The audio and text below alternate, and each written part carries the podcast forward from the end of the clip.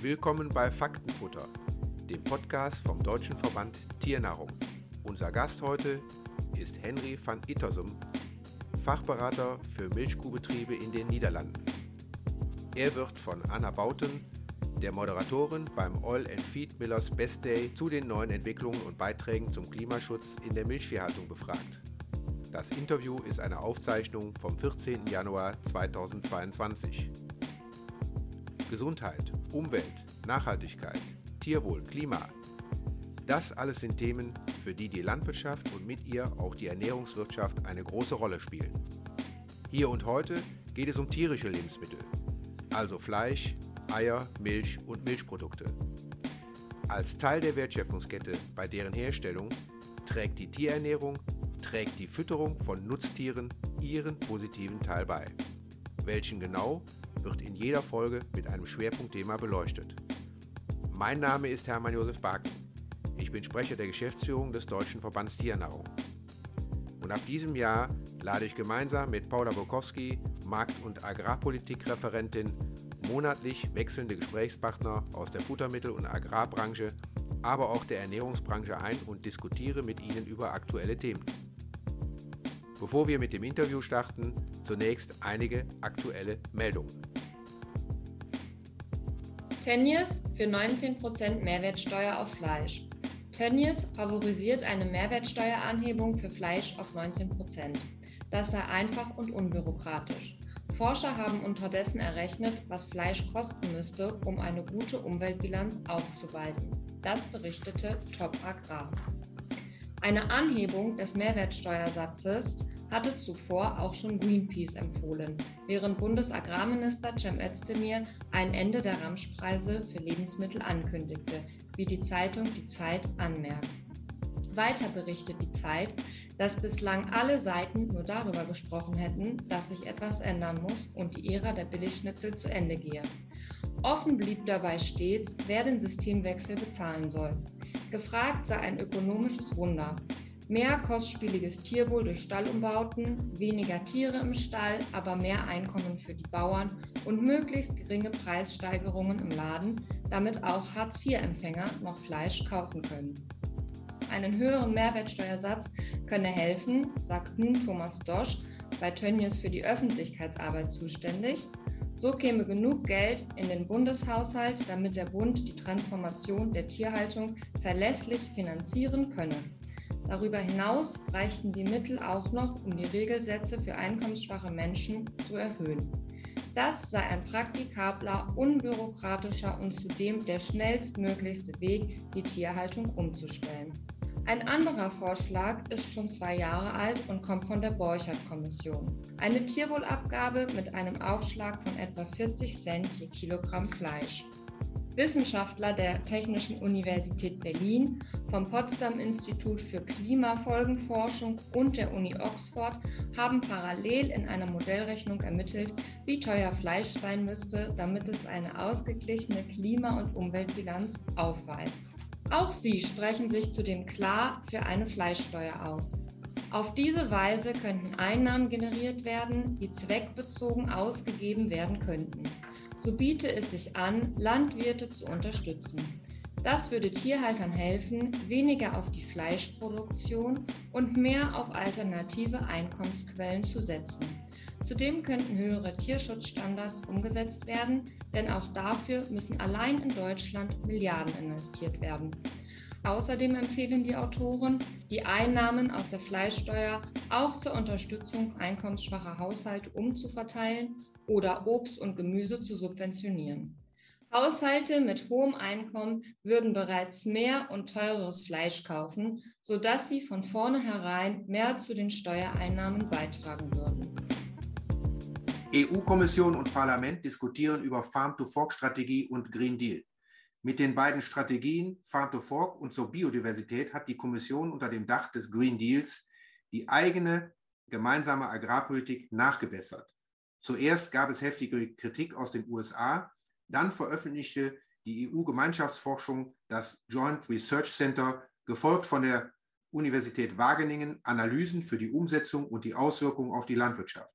Es geht um die Reduktion von Pflanzenschutzmitteln, Düngemitteln und den Ausbau des Ökolandbaus auf 25 Prozent bis 2030. Drei Studien beschreiben die gleichen beunruhigenden Trends. Die Lebensmittelproduktion in der EU geht zurück, die Preise steigen und andere Regionen exportieren in die EU. Durch die Neuordnung des Warenstroms sind 22 Millionen Menschen, durch die Neuordnung des Warenstroms sind 22 Millionen Menschen von Hunger und Mangelernährung bedroht. Die Universität Wageningen hat für ihre Berechnungen auch die Qualitätsverluste berücksichtigt. In einer zweiten Studie haben die Niederländer die Auswirkungen auf die Tierhaltung untersucht. Explodierende Futtermittelpreise. Die Preise für Schweinemischfutter haben den nächsten Höchstwert erreicht, berichtet die AMI, Agrarmarktinformationsgesellschaft. Als Gründe für diese Entwicklung sind die fortgesetzt hohen Getreidepreise, die kräftig anziehenden Ölschrotpreise sowie die steigenden Energie- und Transportkosten zu nennen. Insbesondere die deutlich höheren Forderungen für Proteinkomponenten führen zum weiteren Aufwärtstrend bei den Futtermittelpreisen. Beim Mischfutter für Schweine sind in allen Bereichen Steigerungen zu beobachten. So nahmen die Futtermittelpreise für säugende Sauen gegenüber dem Vorjahresmonat um 22 Prozent zu.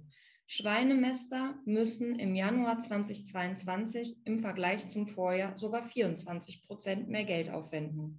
Die Situation am Weltgetreidemarkt hat sich durch die Ernten in Argentinien und besonders in Australien etwas entspannt. Ob das ausreicht, um einen Richtungswechsel der Futtermittelpreise zu bewirken, ist allerdings noch nicht zu erkennen. Beim Oil and Feed Millers Best Digital Day am 14. Januar 2022, eine Veranstaltung, die von dem Ölmühlenverband Ovid, der AMI, der amerikanischen Soja-Exportorganisation und dem DVT organisiert wurden, ging es in Live-Interviews mit ausgewiesenen Experten um Fragen, die für Tierhalter und Fachberater zunehmend wichtig sind.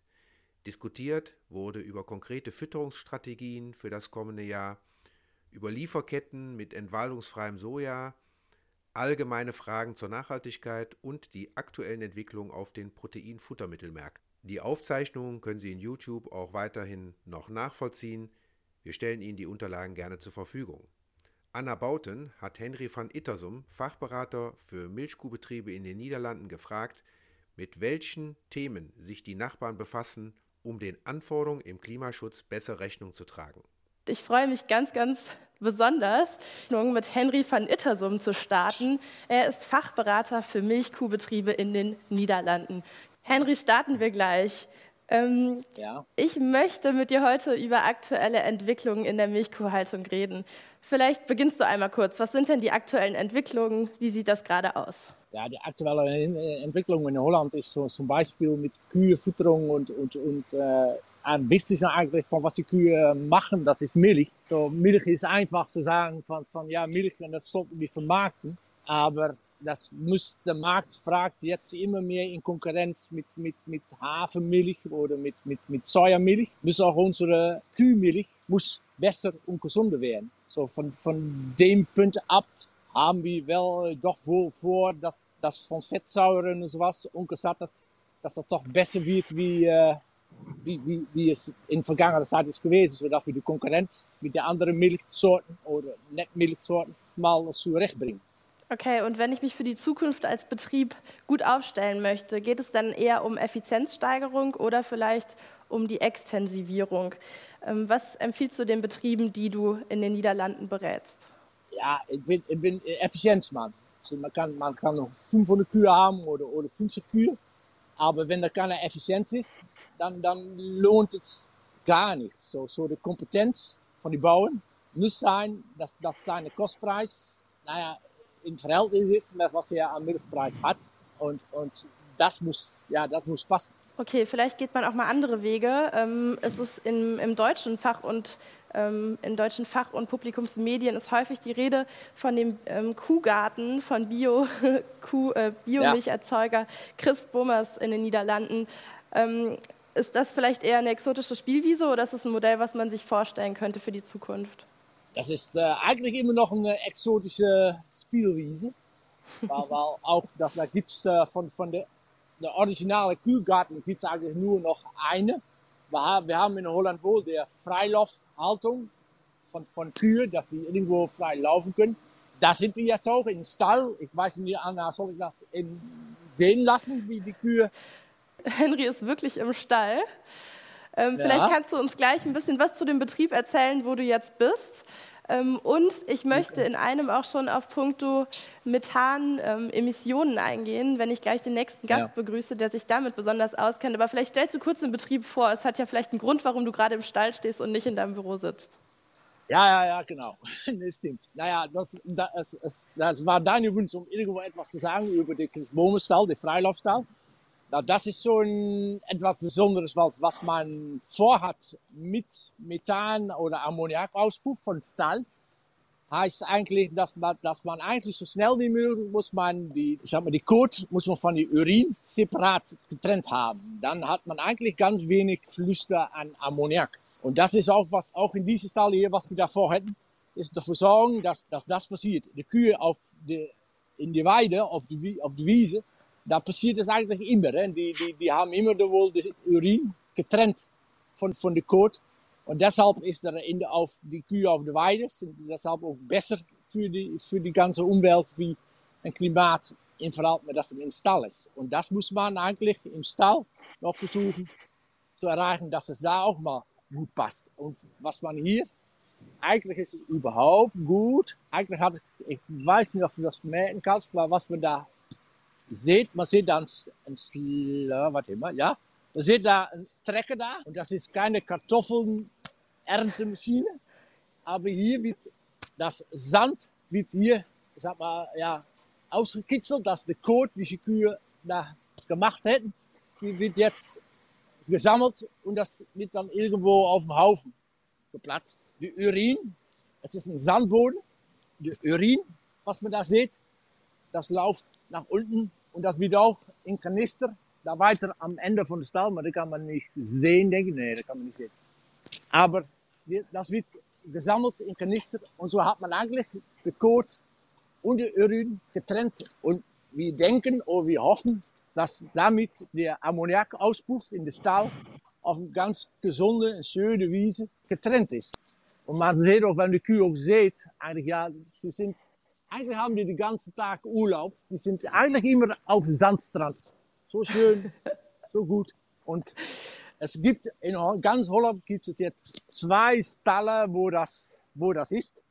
Na gut, und auf dieses Betrieb, es ist äh, überhaupt ein Umweltbetrieb. Es ist das Betrieb von, das, mit, äh, das, das hört in den äh, ja, Koeien en Kansen. Das ist in, äh, in Holland ist das von der Universität Wageningen. Ja, da macht man immer mit, äh, ja, ja, ja, ja, für die Umwelt, äh, Rationgestaltung, alles, alles mal nach höhere Nutzung von Eiweiß und niedriger Eiweiß und weniger Ammoniakauspuff. Und das Betrieb von äh, der Familie De Vries hat ungefähr 130 Kühe de Leistung ist ungefähr na, 9.500 pro Kuh. Irgendwo de Flächengestaltung ist irgendwo 60 Hektar und 10 Hektar Mais. Und in Holland denken wir immer von, von wie intensiv ist ein Betrieb. Das heißt, wie viel Kilogramm Milch pro Hektar. Na gut, und das, dieser Betrieb hat ungefähr 22.000 Kilogramm Milch pro Hektar. Und Sachen wie Rationgestaltung ist, rohe Eiweiß soll niemals höher sein wie äh, 15,5 Prozent Trockenmasse. Ja, und weiter wird alles naja, jedes Jahr nachgemessen und, und versucht. Methan haben wir letztes Jahr ja auch gemessen. Von was können wir machen mit Methanauspuff und sowas. Aber wirklich alles in der Praxis. Und dann für Koeien und Kansen, das ganze Projekt hat äh, 17 Betriebe über ganz Holland. Und auch auf verschiedene Bodenflächen, auf oder Moorboden. Hier hat man Moorboden. So, das ist ganz auch, wir sind hier auch irgendwo zweieinhalb Meter unter, un, unter Seelevel. So, wenn, wenn, wenn die Deichen von Holland durchgehen, dann gibt's hier nur noch Wasser. Dann bin ich äh, zum Schwimmen.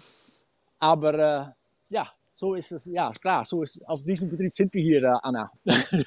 also Henry, wenn ich die Kühe so sehe und die liegen alle auf Sand, dann fehlt ja, ja im Grunde nur noch ein bisschen Wasser und Schokomel mit Sahne, oder? Dann ist gleich das Urlaubsfeeling oh, da. Oh, nein, nein, nein, nein. Ja, also, es, die, also die Sahne haben, die haben die da. Hier. so lecker Frühstück jetzt. Also es gibt diesen Betrieb und noch einen weiteren, der das mit dem Sandboden in Holland macht. Denkst du, das ist die Zukunft? Also glaubst du, es wird sich durchsetzen oder gibt es vielleicht noch andere Möglichkeiten, wie man in der Praxis die Methanemissionen reduzieren kann? Naja, das, das ganze Problem in Holland ist eigentlich, wir hatten das eigentlich gedacht, dass wir das mit, äh, mit, mit Spaltenboden und mit Kleppen und sowas, und dass wir auf diese Weise, dus, ja, dass wir damit eigentlich die Technik so in Griff hätten mit Ammoniakauspuff in die Stallen. Aber ja, wir haben in Holland jetzt ein ganz großes Problem wegen die Umwelt und Stickstoff. Weil das, das, naja, letztendlich ist es doch so, dass es nicht funktioniert. Und das wird jetzt von der Politik und vom Staat auch, auch nicht mehr akzeptiert. So, wir haben überhaupt in, in, für die Umwelt und, und Ammoniak haben wir jetzt ein ganz großes Problem hier in Holland mit, mit, mit der Landwirtschaft. Und ja, vielleicht das hier, wie wir das auch mit dem Trecker und, und sowas machen und mit dem Sand und, und ja, hoffentlich ist das eine neue Lösung, aber gut, die, die Prom und wie, wie, wie, er, äh, sag mal, wie der Erfolg ist, ja klar, das können wir eigentlich noch gar nicht sagen. Wir sind ungefähr ein halbes Jahr hier, also ja, jetzt ein dickes halbes Jahr, dass es nicht mit Sand ist und dass es dann alles getrennt ist. Davor war es eigentlich immer noch mit, mit äh, Stroh und, und, und sowas. Dieser Betrieb hatte immer ganz viele Probleme mit Zeltzahlen.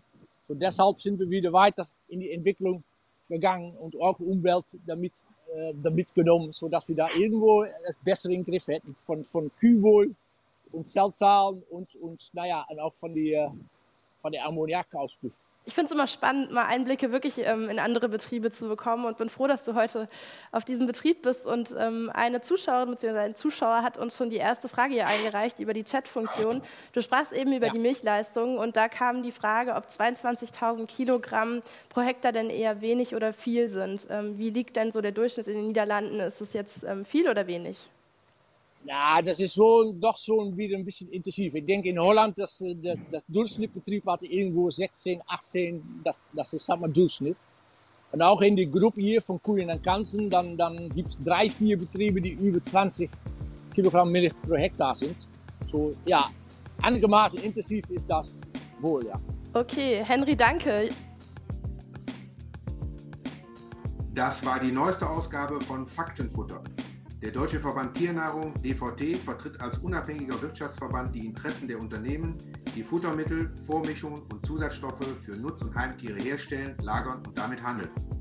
Wir freuen uns schon auf die nächste Ausgabe. Es grüßt Sie herzlich Paula Bukowski, Referentin für Markt- und Agrarpolitik beim DVT und Hermann Josef Barke. Bis zum nächsten Mal. Tschüss. Tschüss.